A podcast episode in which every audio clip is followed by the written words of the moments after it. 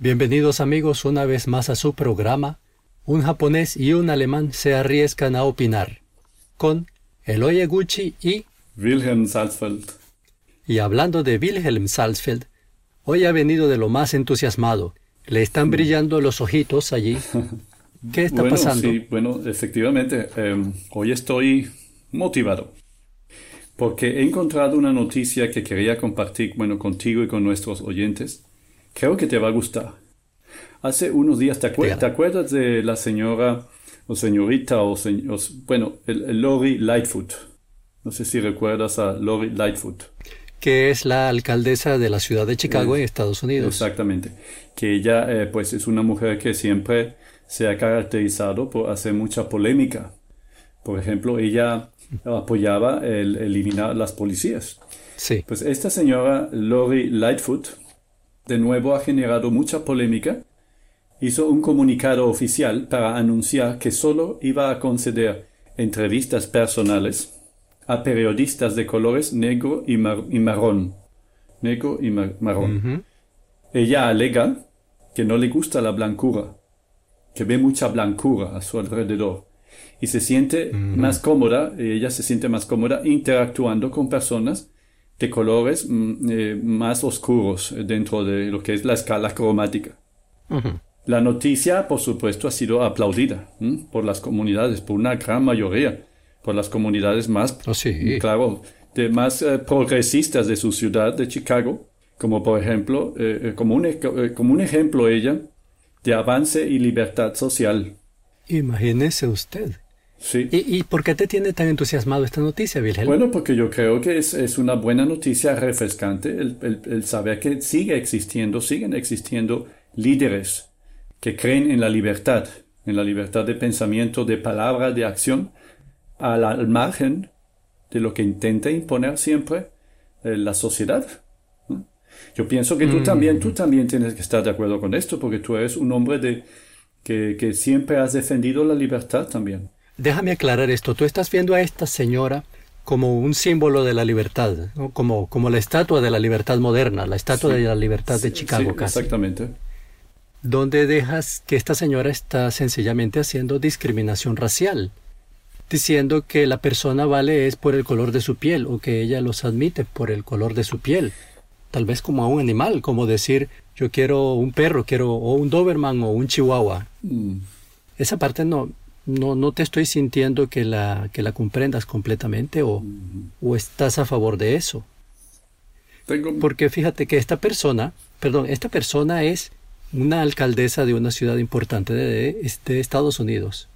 Así que imponer esta política de discriminación desde un cargo de gran influencia, de gran visibilidad, y en un momento en que su país está tratando de dejar atrás lo que ha sido este proceso cruento del año 2020 de la lucha de la lucha racial, donde ha habido bajas humanas y ha habido propiedades quemadas, destruidas, eh, empresas, eh, casas. Entonces, en el momento en que las aguas están retomando su cauce, ella viene a salir con esta, esta noticia, esta política tan divisoria. Me parece que no solo le está faltando el respeto a su posición como líder político, ha sido elegida por el pueblo. Le está faltando el respeto a ese pueblo soberano y a la institución de la democracia y está haciendo cosas que van directamente en contra de lo que este pueblo quiere. ¿En dónde está la parte de libertad y la parte de alegría? No, no encuentro un motivo para esto, a menos que tenga ella unos motivos, digamos, motivos negros. Bueno, este. Debo confesar. Pero ¿por qué estás, estás como alejado? Acércate al Ah, micrófono. perdón, venga. perdón, sí. No Es que temas. Estaba así, perdón. Bien, no sé, me, me dejas un, un poco confundido. Tengo varias, varias razones para estar confundido. Por un lado, lo que acabas de decir me resulta, no sé, me resulta un poco decepcionante porque yo creía que eh, iba- te iba a alegrar esta noticia de una persona con, con la suficiente valentía para decir lo que le gusta y lo que no le gusta. Pero tengo otra confusión también. Yo no sé si tiene que ver con el idioma, a lo mejor en, en español o en inglés.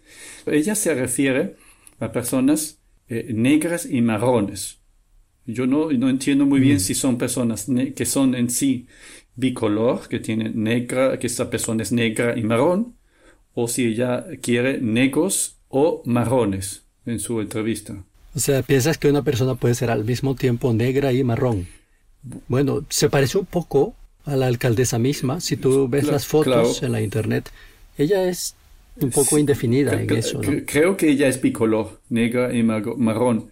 También hay otros casos como aquel famoso Spot, eh, ¿recuerdas? El transespecie, transespecial que, que pasó de ser hombre a se convirtió por elección propia, por elección individual, se convirtió en dálmata, en perro dálmata que comentamos en un podcast anterior. Eh, Bien, pues transespecial. Exactamente. Hay otros casos, está ahora que lo mencionas, el caso de los mexicanos estadounidenses.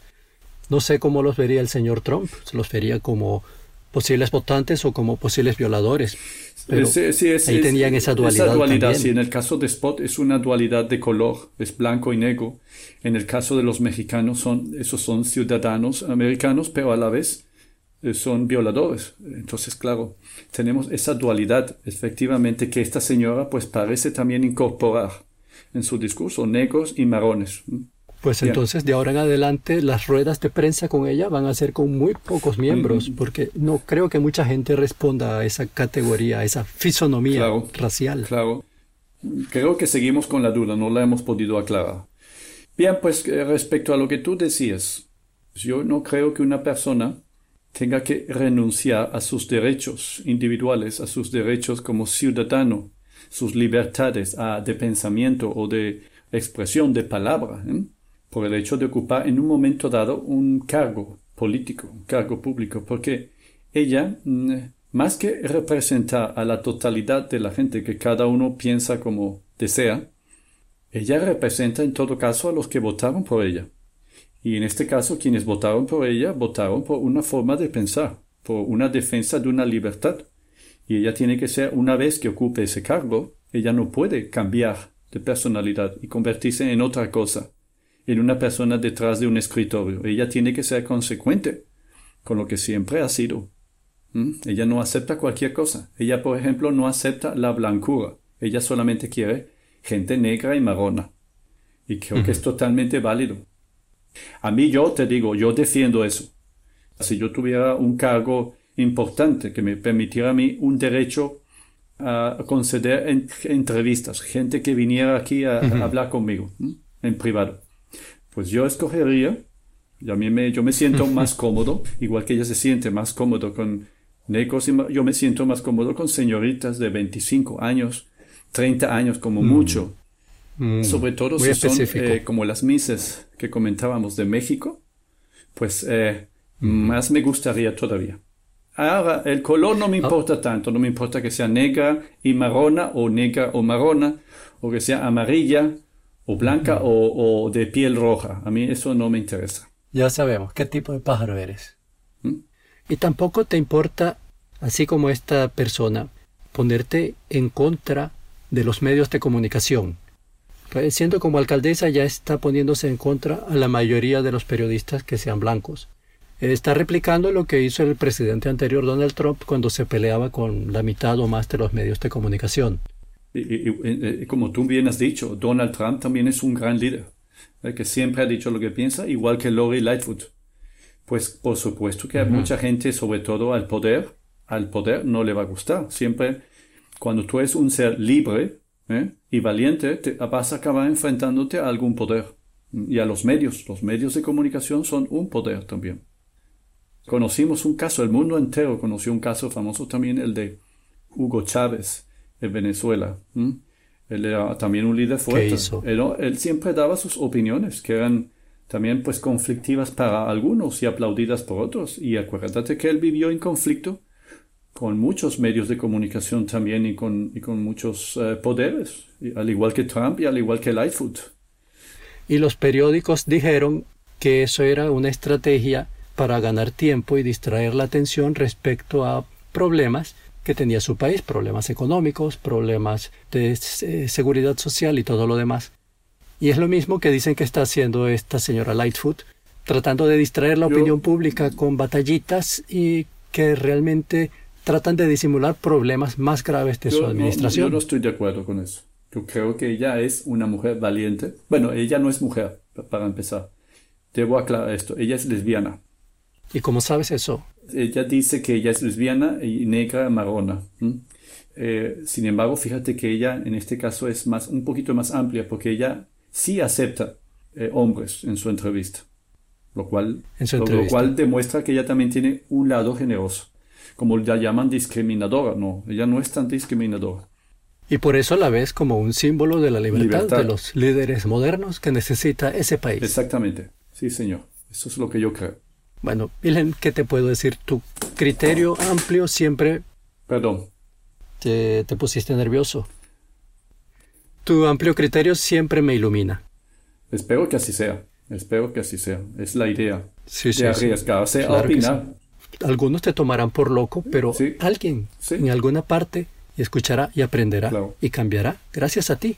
Bueno, más que gracias a mí, yo creo que gracias a personas como Donald Trump y como Larry, eh, Lori Lightfoot. Recuerda además que las dictaduras siempre intentan imponer un criterio único eh, a todo el mundo. Ellos eh, utilizan, por ejemplo, el criterio de la mayoría para imponérselo a la totalidad. La mayoría significa la totalidad.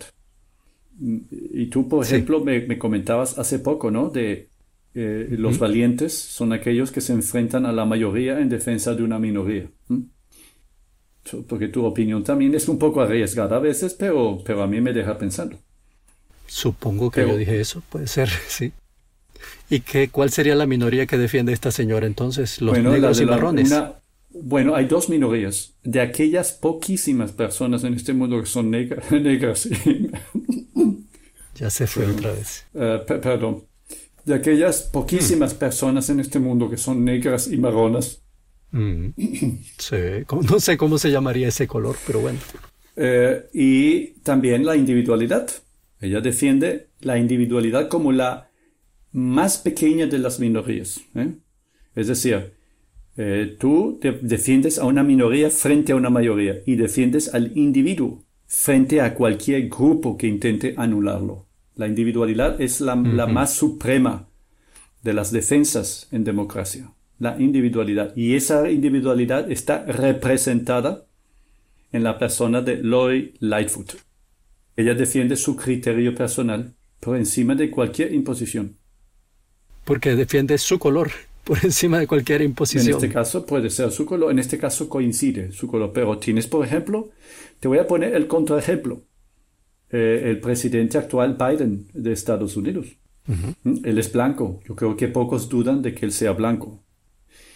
Es decir, él, él no sería, él no podría eh, eh, tener una entrevista privada con Lori Lightfoot.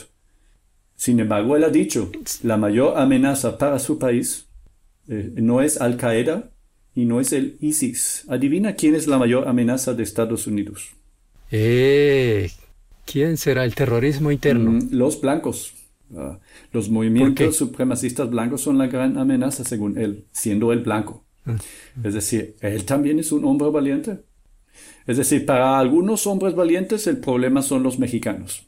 Sí. Para otras personas como, como esta persona, la alcaldesa, el problema son todos aquellos que no son blancos y negros. Para el presidente, no son blancos. Para el presidente Biden, que es blanco, el problema son los blancos. Entonces fíjate que cada uno tiene una visión individual del problema. Sí, entre todos ellos iban a dejar vacío el país. bueno, esa es tu visión del asunto. Es un... Sacaban a los mexicanos y sacaban a los blancos. Y solamente se quedan negros y marrones. ¿Cuántos negros y marrones habrá en Estados Unidos? Espero que esta señora efectivamente haya querido decir negros o marrones para poder tener un país un poco más amplio. Pero entonces eso debemos esperar que cada cambio de líder traiga un cambio de gustos y por ende un cambio de política. sí, Estados Unidos es una democracia y una democracia tiene esa característica. Mutar. Que eh, sí, cada, cada líder propone algo diferente. Pero lo que perdura es el sistema democrático y la libertad que defiende. Entonces lo que queda es esperar a esta ruleta rusa en el que uno no sabe en el siguiente periodo si le va a tocar a uno el turno de salir a la calle o de refugiarse en su casa por dos, tres, cinco años. Claro, eso sí, eso, eso sí. En eso tienes razón. Muy bien. Pues bien. Entonces. Lamento que no hayamos compartido opiniones hoy, pero yo prefiero quedarme con la emoción inicial de la noticia en sí. Entonces, por favor, eh, a nuestros oyentes, estén pendientes de nuestros próximos episodios porque venimos con temas muy interesantes. Y un recordatorio de nuestro correo electrónico que es gavilanes del norte arroba outlook.es. Sí, señor, por favor, mándennos sus comunicaciones y que tengan una buena semana. Hasta la próxima. Hasta la próxima.